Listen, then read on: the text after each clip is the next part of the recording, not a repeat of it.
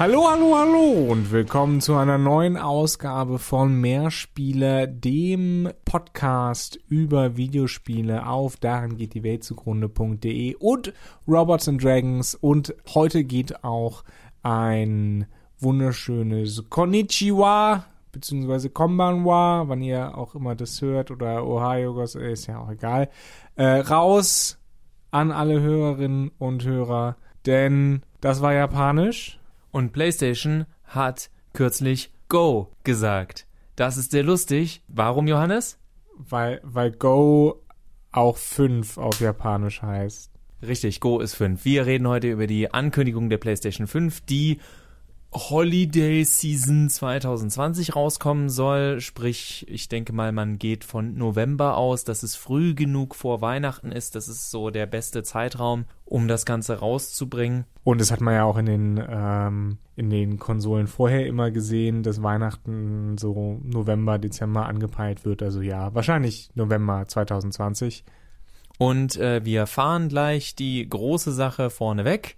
Wir haben uns unterhalten, uns angeguckt, alle Fakten, alle Gerüchte, wovon es leider viel mehr gibt als von den Fakten, und uns kurz provokant die Frage gestellt, wenn wir das so lesen, was da über die PlayStation 5 gesagt wird, Specs, Neuerungen am Controller und dergleichen, sind das die großen Gründe, sich eine neue Konsole zu kaufen? Und wir sagen beide eigentlich äh, kurz vorweg, um das Negative aus dem Weg zu schaffen, nein. Absolut nein. Es gibt nichts an dieser Ankündigung, was jetzt dazu verleiten müsste, zu sagen, wow, ich will das haben. Denn wofür kauft man eine Konsole, Johannes? Aus denselben Gründen, aus denen ich mir eine Switch kaufen würde, für Breath of the Wild. Ich wollte gerade sagen, Breath of the Wild ist jetzt auch für PlayStation erhältlich? Nein, also für die Spiele. Man kauft eine Konsole natürlich für die Spiele, die auf ihr erscheinen. Und die Frage, die, die man sich dementsprechend stellen könnte, welche tollen Spiele kann man mit der neuen tollen Hardware der PlayStation 5 machen? Äh, welche immersiven Erfahrungen lässt der neue Controller zu? Werden wir jetzt alle weniger Zeit mit Spielen verbringen, weil wir weniger Zeit mit dem Laden verbringen werden, äh, da alles jetzt auf SSD läuft? Man weiß es nicht.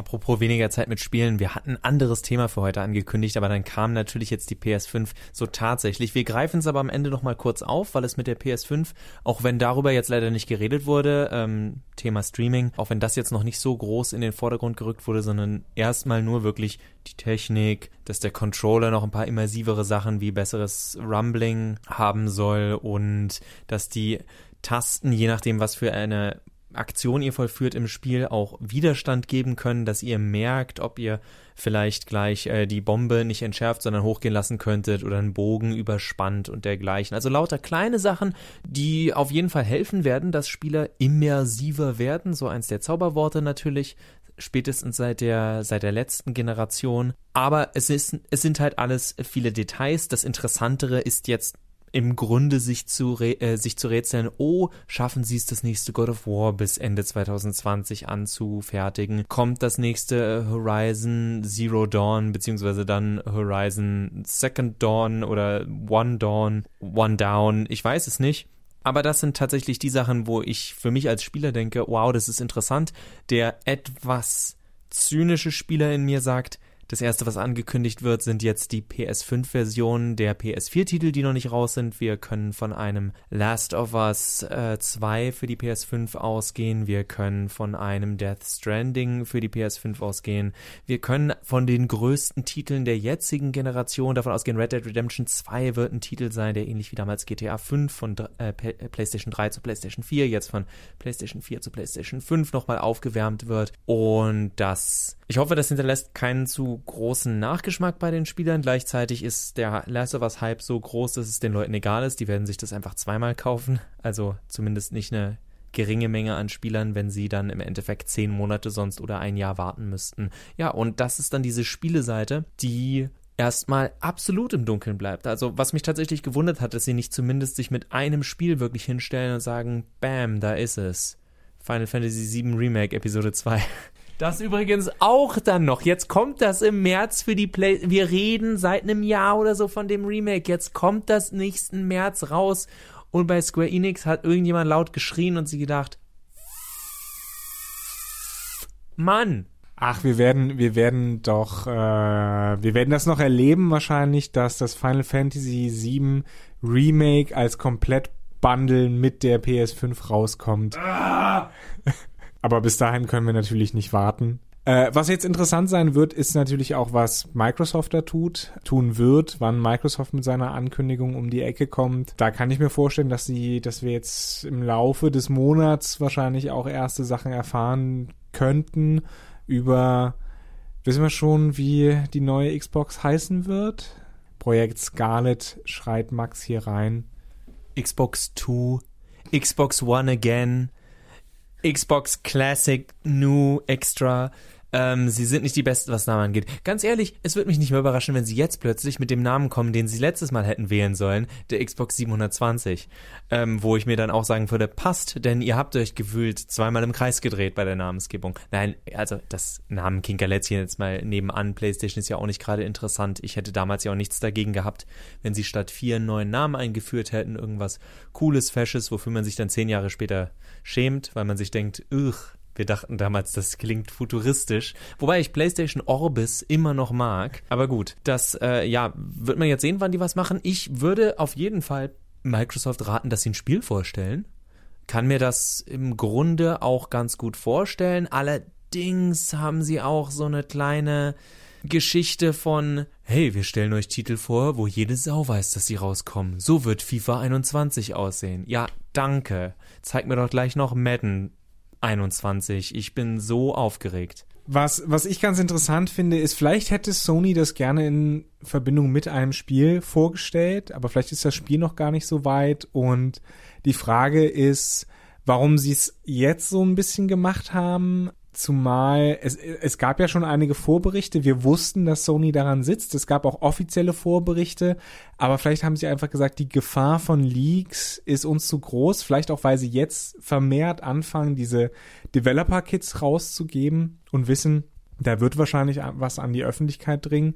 Also ich kann mir vorstellen, dass das so eine nicht ganz einfache Entscheidung war bei Sony, dann zu sagen, okay, äh, wir, wir gehen jetzt damit an die Öffentlichkeit und kündigen es konkret an. Wie gesagt, also wir wussten ja vorher schon so ein paar Sachen. Es gab ein, zwei Leaks und Gerüchte und äh, wahrscheinlich interessieren sich einfach nicht genug Leute für die neue Xbox. Aber wir sind gemein. Aber ja, vielleicht sind, ist Microsoft auch gar nicht so weit. Was jetzt halt der, der Punkt ist, der wirklich interessant ist, ist, was bietet die PS5 eigentlich Neues, außer mehr Rechenleistung, alles ein bisschen stärker. Das sind letztlich, wie du gesagt hast, die Controller und natürlich die SSD, die, und da haben wir ja auch drüber geredet, die bei der ersten Vorstellung quasi der neuen PlayStation, als noch nicht klar war, dass sie PlayStation 5 hieß, aber alle sie schon PlayStation 5 genannt haben, dass die SSD als Hauptfestplatte sozusagen den springenden Punkt, den Kern der Konsole darstellen wird. Ich persönlich muss ja gestehen, für mich ist der Schritt nicht weit genug für eine neue, neue Konsolengeneration, aber hey, äh, ich bin da, glaube ich, auch sehr geprägt durch äh, durch die Konsolenkriege meiner Generation sozusagen, als die Fortschritte wirklich spürbar waren, die wir damals gesehen haben. Gut, ich meine, das wird aber nun auch mal schwerer und das ist jetzt nicht dieses, oh, wir sind ja schon so weit. Es wird bestimmt noch tolle, viele technische Neuerungen geben. Äh, gerade stecken wir aber natürlich viel mehr in einer Detailzeit und wir äh, stoßen an eine Grenze, die sich da nennt menschlicher Körper und unsere Wahrnehmungssinne. Also sprich, was ich meine ist, natürlich war der Unterschied von 2D zu 3D ganz offensichtlich für unsere Augen. Der von dem 3D auf der PlayStation zu dem 3D auf der PlayStation 2, absolut. Dann kam das große Ding, High Definition auf der PlayStation 3. Die PlayStation 4 war im Grunde schon viel Detailwerk. Da war plötzlich die Kantenglättung viel besser. Die Licht- und Schatteneffekte, all das, was die PlayStation 3 zum Rauchen gebracht hätte, ist jetzt da. Jetzt wird über Sachen wie Raytracing gesprochen, dass die Hoffnung besteht, dass es noch realistischer aussieht. Aber es ist dann, wir werden an einen Punkt stoßen, der gerade ähnlich ist wie mit 4K, 8K, 16K. Unser Auge nimmt es nicht mehr wahr. Unser Auge kann es einfach nicht mehr wahrnehmen. Also weswegen ich ja damals, ich weiß nicht, ob ich es auch hier im Podcast angesprochen hatte, HDR, dass ich HDR viel interessanter fand, weil Farbdarstellung für mich bei vielen Fernsehern tatsächlich noch und Monitoren sowieso relativ suboptimal ist. Man denke nur an ähm, ziemlich dunkle Räume, wo ihr immer LEDs durchsehen könnt bei euren Fernsehern. Da sind dann diese, wenn ihr einen Film guckt und ihr merkt in einem dunklen Raum, irgendwie sind gerade oben und unten so, ist es ein bisschen hell. Da gibt es ganz wenige Fernseher, die das richtig gut machen, wenn man nicht gerade 5, 6, 10.000 Euro für den Fernseher ausgibt und selbst dann keine Garantie. Das kommt mir gerade, dass da halt da sind wir an der Grenze. Interessanter wird die, werden diese Schritte jetzt wahrscheinlich sein, sogar eher im PlayStation VR oder überhaupt im VR-Bereich, dass man da jetzt von einer Grafik, die uns alle eher so an PlayStation 2 erinnert, jetzt auf PlayStation 3, eventuell sogar PlayStation 4 Niveau hochgehen kann und da natürlich viel mehr möglich ist als noch vorher. An der Konsole selbst zu Hause, ich werde mich freuen darüber, wie schick die Spiele sind, wenn sie dann rauskommen. Aber es wird mir ähnlich gehen, weiß ich noch, wie damals der Schritt von PlayStation 3 zu PlayStation 4. Es ist cool, man wird nicht freiwillig zurückkehren wollen, aber hätte man einfach immer weiter Spiele in PlayStation 3 Grafik bekommen, hätte man sich wohl auf Jahre noch nicht beklagt. Das, was du zu VR gesagt hast, äh, definitiv. Also ich glaube, da wird es auch grafische Verbesserungen geben. Man darf ja nicht ver äh, vergessen, VR ist sehr rechenintensiv, weil im Grunde genommen zwei Bilder gleichzeitig äh, berechnet werden müssen. Äh, also das wird wahrscheinlich vor allen Dingen mit PlayStation VR, VR, das ja wahrscheinlich das VR-Set ist, das noch am besten funktioniert und am weitesten verbreitet ist. Also da wird es wahrscheinlich auch noch ein paar Sprünge geben. Was ich interessant finde, äh, es sind ja nicht nur die physischen Grenzen des menschlichen Körpers, sondern auch einfach die physischen Grenzen der Technik oder der, der, der Physik. Also dass Speicherplätze auch auf SSDs können nicht beliebig groß werden. Auch die Rechenpower kann nicht beliebig groß werden. Wir, es gibt ja dieses, dieses Gesetz, dass mit jedem Jahr quasi sich die Rechenkraft verdoppelt. Das flacht sich jetzt tatsächlich so ein bisschen ab, weil die Rechenkerne, die Transistoren auf den, auf den Chips halt einfach nicht mehr kleiner werden können. Wir sind ja jetzt schon im Nanometer-Bereich. Da ist halt die Frage, wie, wie viel Power wir noch so einem Kästchen wie, wie einer Konsole entlocken können. Und dann auch mal ganz ehrlich, ja, die, die technophilen Leute werden mich dafür hassen, dass ich sage, aber wie viel brauchen wir auch noch? Und ich weiß, dieses Argument kam auch bei der PlayStation 4, das hätte man in der PlayStation 3 bringen können. Ja, äh, vielleicht. Und streng genommen hätte mich wahrscheinlich auch gar nicht so viel gestört, wenn ich immer noch heute auf PlayStation 2 Grafik spielen würde. Klar, coole Grafik ist schön, aber PlayStation sowie auch Microsoft haben angekündigt, gerade weil ja die Themen Greta Thunberg und dergleichen äh, groß in den Medien waren, ja, mit unserer neuen Konsolengeneration wollen wir dazu beitragen, dass das Ganze Energie äh, wird. Äh, ganz ehrlich, das wird darauf hinauslaufen, so wie es derzeit aussieht, dass die Konsolen einfach noch ein bisschen bessere äh, Standby-Modi haben oder man höre und staune tatsächlich ausgeschaltet werden können, weil wer sich erinnert, die Xbox One wurde angekündigt mit, ihr könnt sie zehn Jahre laufen lassen, ohne sie einmal abzuschalten. Ja, klingt, klingt super vernünftig. Jetzt kommen so Sachen wie Raytracing. Raytracing reden wir, sagt Johannes bestimmt gleich noch was zu, wenn wir das tatsächlich konsequent bei Spielen einsetzen. Würden die jetzt schon 60, 70, 80 Gigabyte großen Spiele mindestens nochmal doppelt so groß werden? Also ganz abgesehen davon, dass ich keinen Platz auf der Festplatte habe, was, wenn ich einfach das Ganze streame? Und ich streame jeden Tag wieder Gigabyte für Gigabyte für Gigabyte für Gigabyte für Gigabyte. Entschuldigung, dann kann man allein mit den Videospielern auf können wir ganze Städte heizen. Weil das ist Rechenpower. Das ist wirklich tägliche Rechenpower, die da abgeht. Ein Thema, das sowieso immer noch ziemlich unter den Teppich gekehrt wird, sei es Musik, die gestreamt wird. Videospiele sind dann halt nochmal da werden nochmal viel mehr Informationen, ähnlich wie beim HD-TV, also bei, äh, bei Filmen, die dann in super 4K, 8K HD gestreamt werden, wo ihr jetzt vielleicht noch ganz kurz sagen könnt, geht doch eh noch nicht. Ja, 5G kommt aber, wird ein weiteres Argument und es wird Leute geben, die sagen, es wird genug Leute geben, die sagen, juckt mich nicht, dann stecke ich halt 100 Euro in Services, die ich brauche, um die Spiele in der geilsten Grafik zu haben, weil das dann halt das einzige Hobby ist und das soll kein Vorwurf sein, aber es hat halt wirklich was von Videospielvöllerei. Abgesehen davon, äh, dass man ja auch die physische Bandbreite braucht zur Übertragung der ganzen Daten, eben im Internet. Äh, aber ja, du hast Raytracing erwähnt, kurze Erinnerung, das ist eine Technologie, bei der quasi Lichtstrahlen äh, tatsächlich in Echtzeit berechnet werden und nicht wie jetzt quasi als statische Lichtquelle genutzt werden äh, und einfach nur die Texturen um einen herum graduell heller machen oder eben dunkler, je nachdem. Ähm, Raytracing wurde als neue Technologie quasi äh, für die PlayStation 5 angekündigt. Sie ist natürlich nicht neu, Raytracing gibt es schon ganz lange, war bisher aber so rechenintensiv, dass man es nicht wirklich umsetzen konnte. Es gibt eine Demo vom Quake, was ein relativ altes 3, äh, 3 ein relativ alter 3D-Shooter ist, die Raytracing äh, in Echtzeit berechnet, komplett. Und da sieht man, okay, es ist tatsächlich ein netter Effekt. Sachen werden in Echtzeit eben beleuchtet. Es sieht gut aus. Es sieht aber auch ein bisschen seltsam aus, weil wir einfach nicht an diesen Stil gewöhnt sind.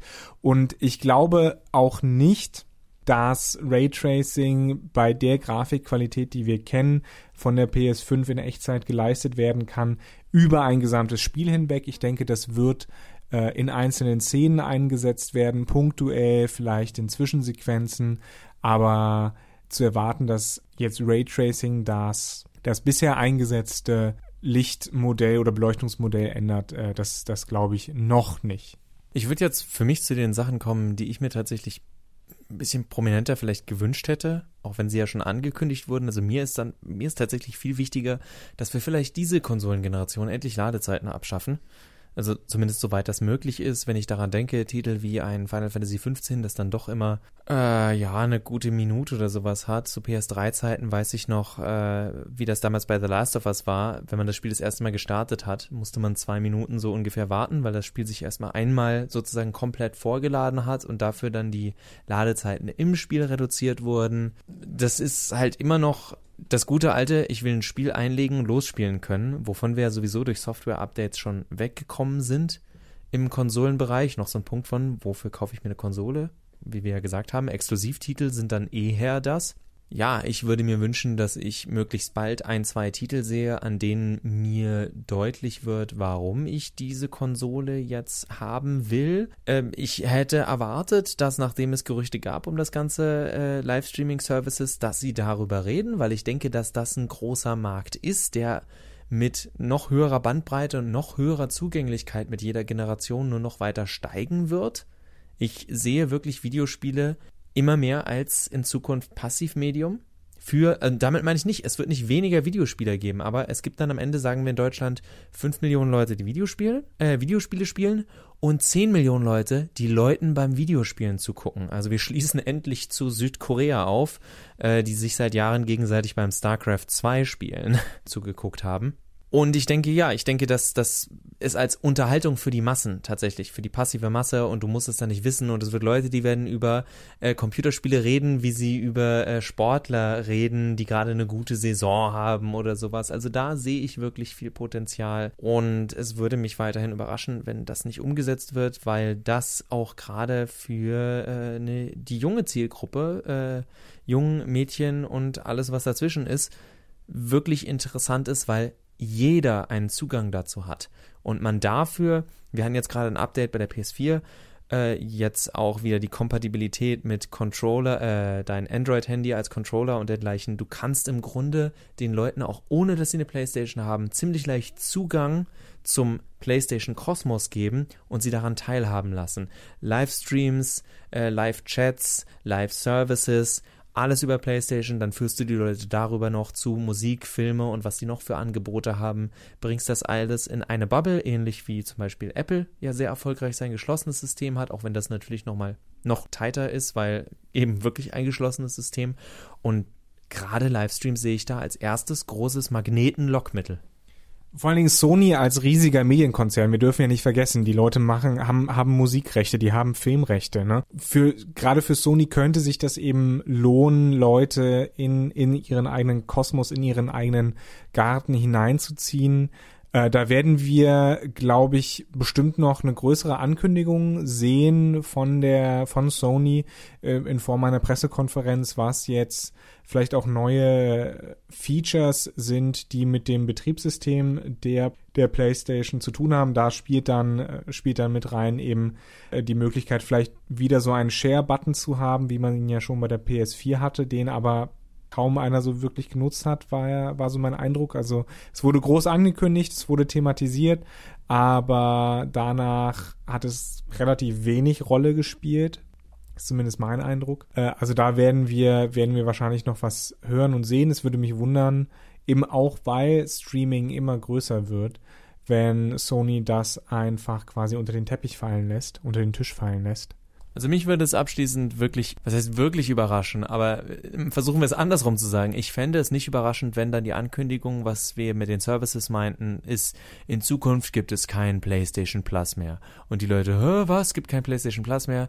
Richtig, weil es Sony Plus heißt. Und da machst du ganz viele verschiedene Abos. Willst du Filme mit drin haben? Willst du Musik mit haben? Alle Leute, die schon PlayStation Plus haben, denen schenkst du irgendwie einen Monat oder drei in diesem neuen Mikrokosmos, dass sie sich da Filme günstiger oder ganz kostenlos ausgewählte Filme, also keine Flatrate in dem Sinne, sondern immer ausgewählte einzelne Titel raussuchen kannst, dass du da eine stärkere Verbindung, dass du über die Videospiele und später bei anderen Leuten über Filme und sonst was, sie auch zu deinen anderen Services führst, ist sowieso ein Schritt, wo ich mich wundere, dass jemand wie Sony mit so vielen Rechten das nicht schon früher versucht hat.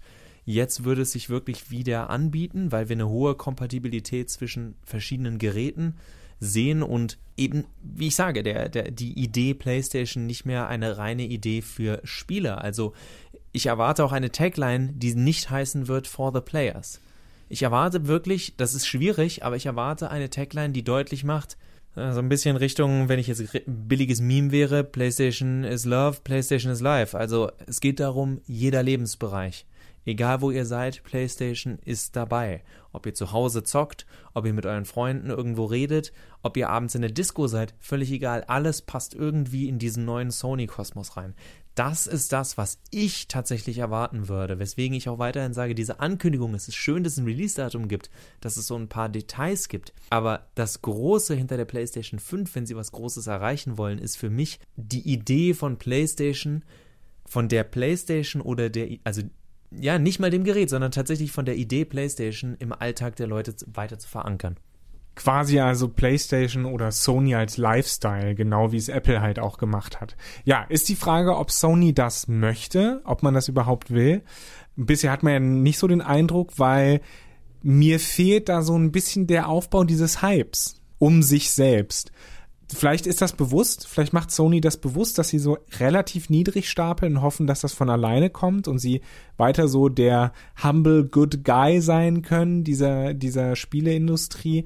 Vielleicht haben sie aber noch nicht so einen eigenen Ton, eine eigene Strategie da entwickelt, was ich mir aber relativ schlecht vorstellen kann bei so einer großen Firma.